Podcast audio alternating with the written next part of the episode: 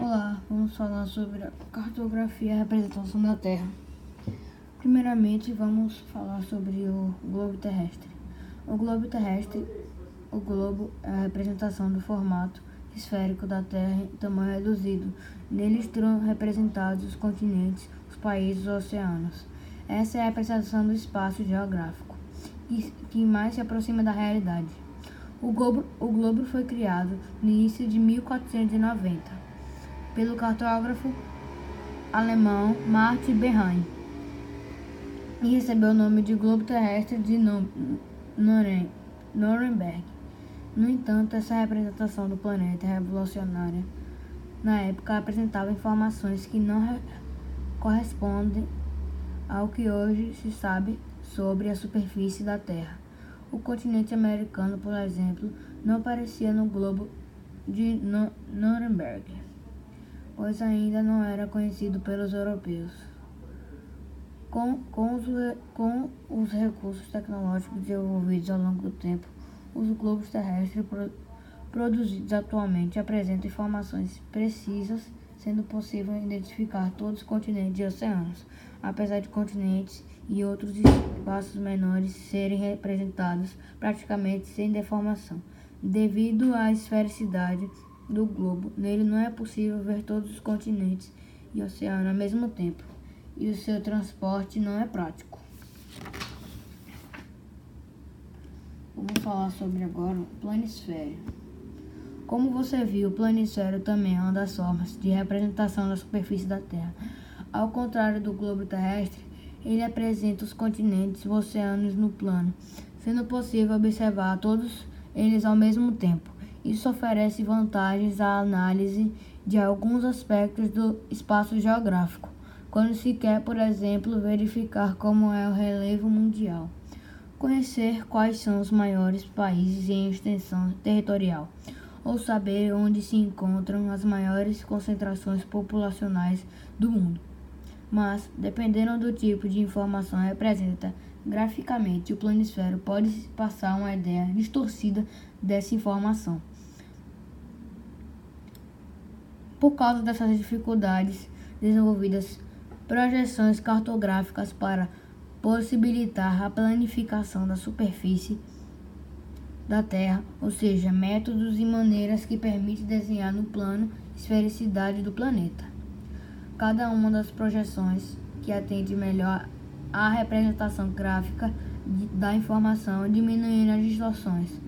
Há casos, por exemplo, em que é mais importante fidelidade da dimensão, como no mapa de concentrações populacionais do mundo. Os tipos utilizados de projeções são as projeções cilíndricas e a projeção cônica. Na projeção cilíndrica, a distorção aumenta à medida que se distancia da linha do Equador. Na projeção cônica, já na, já na projeção cônica, é comum haver muita distorção, caso na área representada no mundo seja muito grande.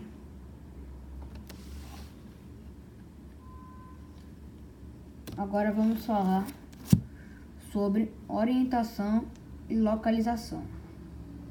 Ao observar o globo terrestre, é possível localizar mas e os países. É possível localizar os continentes.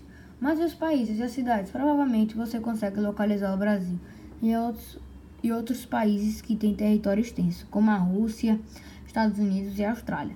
Mas provavelmente terá dificuldade para encontrar países como Butão, Geórgia, Vanu Vanuatu, Belize, Seychelles. Então, como localizar o país, pa, país superfície terrestre? É como orientar e como orientar para localizá-lo. Antes de encontrar os países, é necessário que você saiba qual a diferença entre localização e orientação. Da maneira simplificada, pode-se dizer localização é o endereço e a, e orientação é como se faz para chegar ao endereço. Por exemplo, você, ao convidar um amigo para, uma, para sua festa de aniversário, você lhe fornece seu endereço, ou seja, a localização exata do, do local, da rua, da casa, do número do bairro.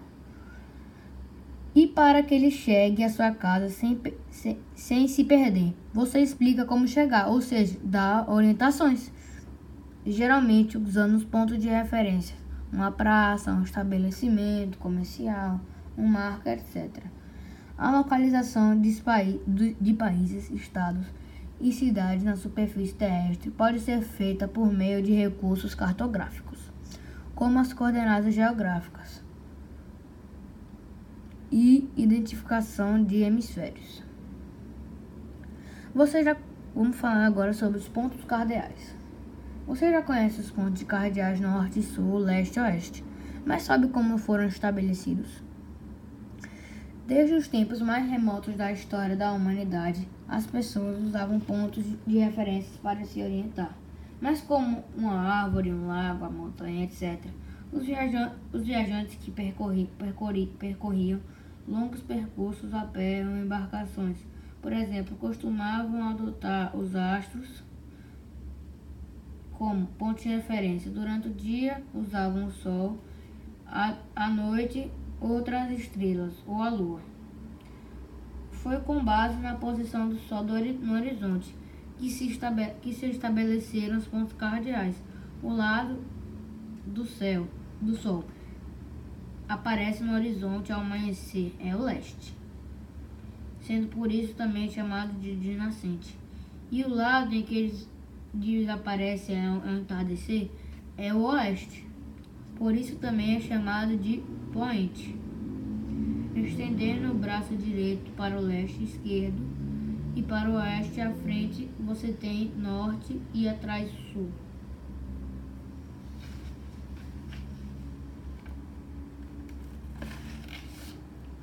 Agora vamos falar sobre os pontos colaterais. Você sabe que os pontos colaterais ajudaram na humanidade na sua orientação.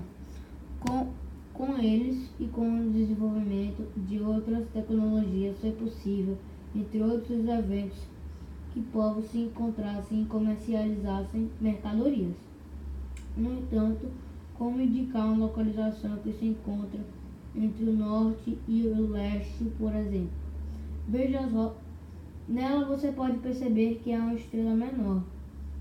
Indicação dos pontos cardeais. Essa estrela pequena representa os pontos colaterais, ou seja, indica indicações mais específicas, localizadas entre os pontos cardeais.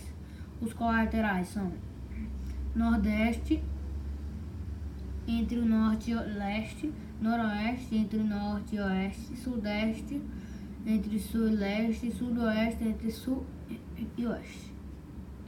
Vamos falar agora sobre paralelos e meridianos. Os paralelos. A Terra pode ser dividida em duas partes iguais, hemisfério norte e hemisfério sul. Essas partes são divididas por uma linha imaginária, paralelo de referência, chamada linha do Equador. Ela, ela contorna o globo sentido horizontal, no sentido horizontal complementando uma circunferência paralelamente ao Equador. Foram traçadas outras linhas imaginárias, tanto no hemisfério norte quanto no hemisfério sul, formando circunferências que vão diminuindo à medida que se aproxima dos polos. Essas linhas, incluído o Equador, são chamadas de paralelos e são identificados por graus que variam de 0 de 0 graus a 90 graus polos norte e sul, de acordo com o hemisfério em que se encontram. Como as regiões da Terra são iluminadas e aquecidas de formas diferentes pelo Sol, alguns paralelos recebem nomes específicos. Trópico, de Capricórnio e Círculo Polar Antártico no hemisfério sul e Trópico de Câncer, Polar Antártico no hemisfério norte. Esses paralelos servem para delimitar as, as respectivas zonas climáticas da Terra: equatorial, tropical, temperada, subtropical e polares. Já os meridianos são linhas imaginárias de mesmo tamanho que vão de um polo ao outro sendo vertical. Assim, cada meridiano compõe um arco que corresponde à metade de uma circunferência. O arco que corresponde à outra metade da circunferência encontra-se ao lado oposto do globo e é denominado antimeridiano. Por serem todos iguais, um acordo inter internacional estabeleceu como meridiano de zero graus, meridiano principal, meridiano de origem, o que passa por uma localidade próxima a Londres, na Inglaterra, e, e o denominou de meridiano, meridiano de Greenwich. A circunferência que se forma com o meridiano de Greenwich 0 graus e seu antimeridiano 180 graus divide o globo hemisfério ocidental ao oeste de Greenwich e hemisfério oriental de leste de Greenwich. Os elementos do mapa. Você deve ter notado que, além do local análise pro propriamente dito, há informações disponíveis na representação. Isso, isso ocorre porque os mapas são formados por diferentes elementos. Conhecendo-os, você estará apto a ler suas informações, interpretá-las e entendê-las. E com isso, analisar o espaço geográfico e suas características naturais, físicas e ou culturais, soci sociais e econômicas, seja no âmbito local, regional, nacional ou global. Os principais elementos de um mapa são título, orientação, a legenda, escala, as coordenadas geográficas e a fonte. Alguns e a fonte. Alguns mapas também podem trazer a localização do espaço mapeado na apresentação utilizada.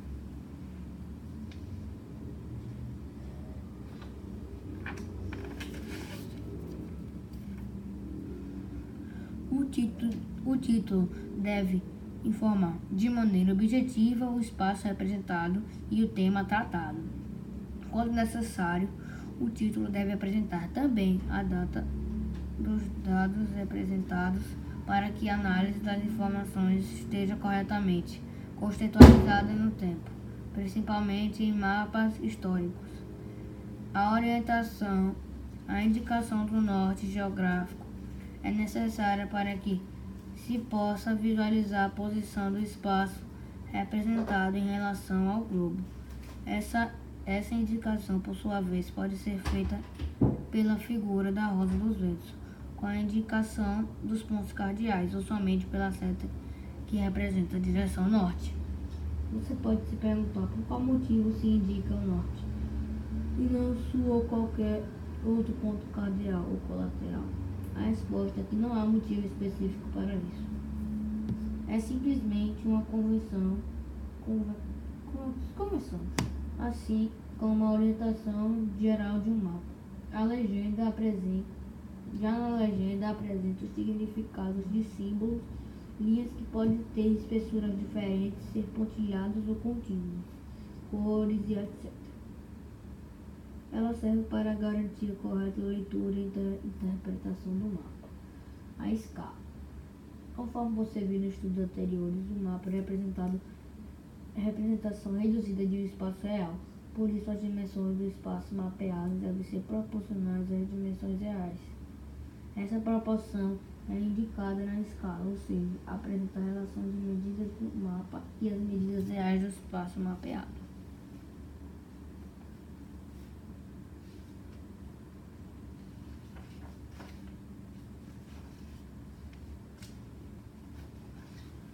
Agora vamos falar sobre coordenadas geográficas. No tópico sobre os paralelos e meridianos, você viu que eles são linhas imaginárias traçadas sobre a superfície da Terra. Como os paralelos estão no horizontal e os meridianos estão na vertical. Essas linhas se cruzam e o cruzamento entre elas define os pontos, ou seja, a localização precisa na superfície terrestre.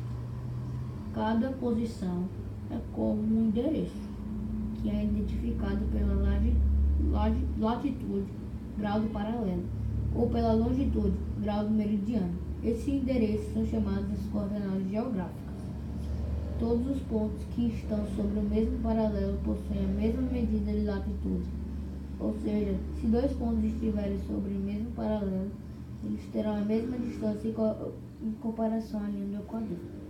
Como a linha do Equador divide o planeta em dois hemisférios, é preciso indicar na latitude a qual hemisfério a medida se refere: norte setentrional ou sul meridional. Os valores variam de 0 graus sobre a linha do Equador. Ou sul meridional, os valores variam até 90 graus sobre os polos norte e sul. De forma semelhante, todos, todos os pontos que estão sobre o mesmo meridiano têm a mesma longitude, ou seja, a distância em relação ao meridiano de Greenwich. Como os meridianos variam de 0 graus sobre a linha de Greenwich até 180 graus sobre o antimeridiano, é preciso indicar em qual hemisfério está o lugar. Está o lugar. Leste oriental ou oeste ocidental.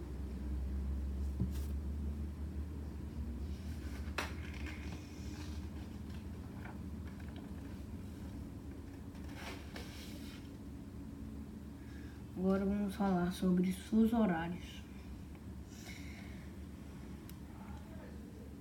Devido ao movimento de rotação, que dura aproximadamente 24 horas, a inclinação do eixo e a forma esférica da Terra e o planeta não recebe a iluminação do Sol de forma igual em toda a sua superfície. Como consequência, enquanto em um local do planeta for dia, em outras áreas será noite. Para evitar contratempos entre as pessoas de diferentes localidades do planeta, criou-se um sistema internacional de horários definido pelos fuso horários. Com esse sistema, há um padrão de sincronização que permite calcular o horário em qualquer lugar do planeta. No sistema de fuso horário do planeta, uma esfera que consequentemente possui 360 graus no sistema de fuso horário foi dividido em faixas de 15, 20, 24 faixas de 15 graus, de modo que cada faixa correspondesse a uma hora.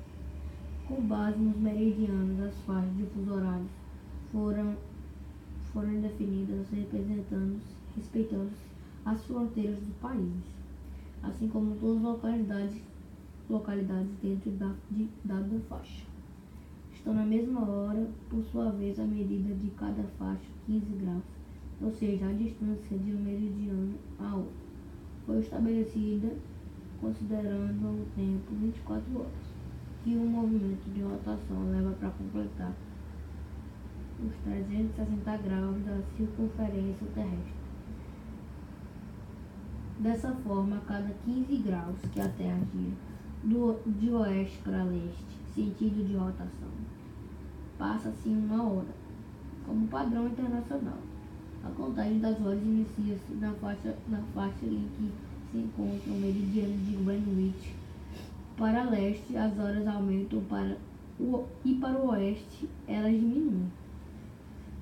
Os países com grande extensão territorial na, di, na direção leste-oeste, é como no caso do Brasil, abrange mais de um fuso horário.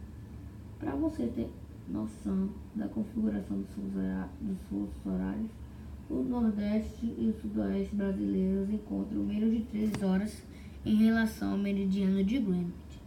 Isso significa que 100 em meridiano de Greenwich, 100, 100, 100 em meridiano de Greenwich são 3 horas da manhã. Será meia-noite, essa, essa, nessa área brasileira. Da mesma forma, quando é meia-noite, naquelas três regiões, Rondônia contará uma hora a menos, ou seja, lá serão 23 horas no dia anterior, pois esse estado se encontra no fuso horário interior de Brasília, ou seja, quarto fuso horário. No fim, o Acre serão 22 horas, porque ele é o quinto fuso horário a partir de Greenwich.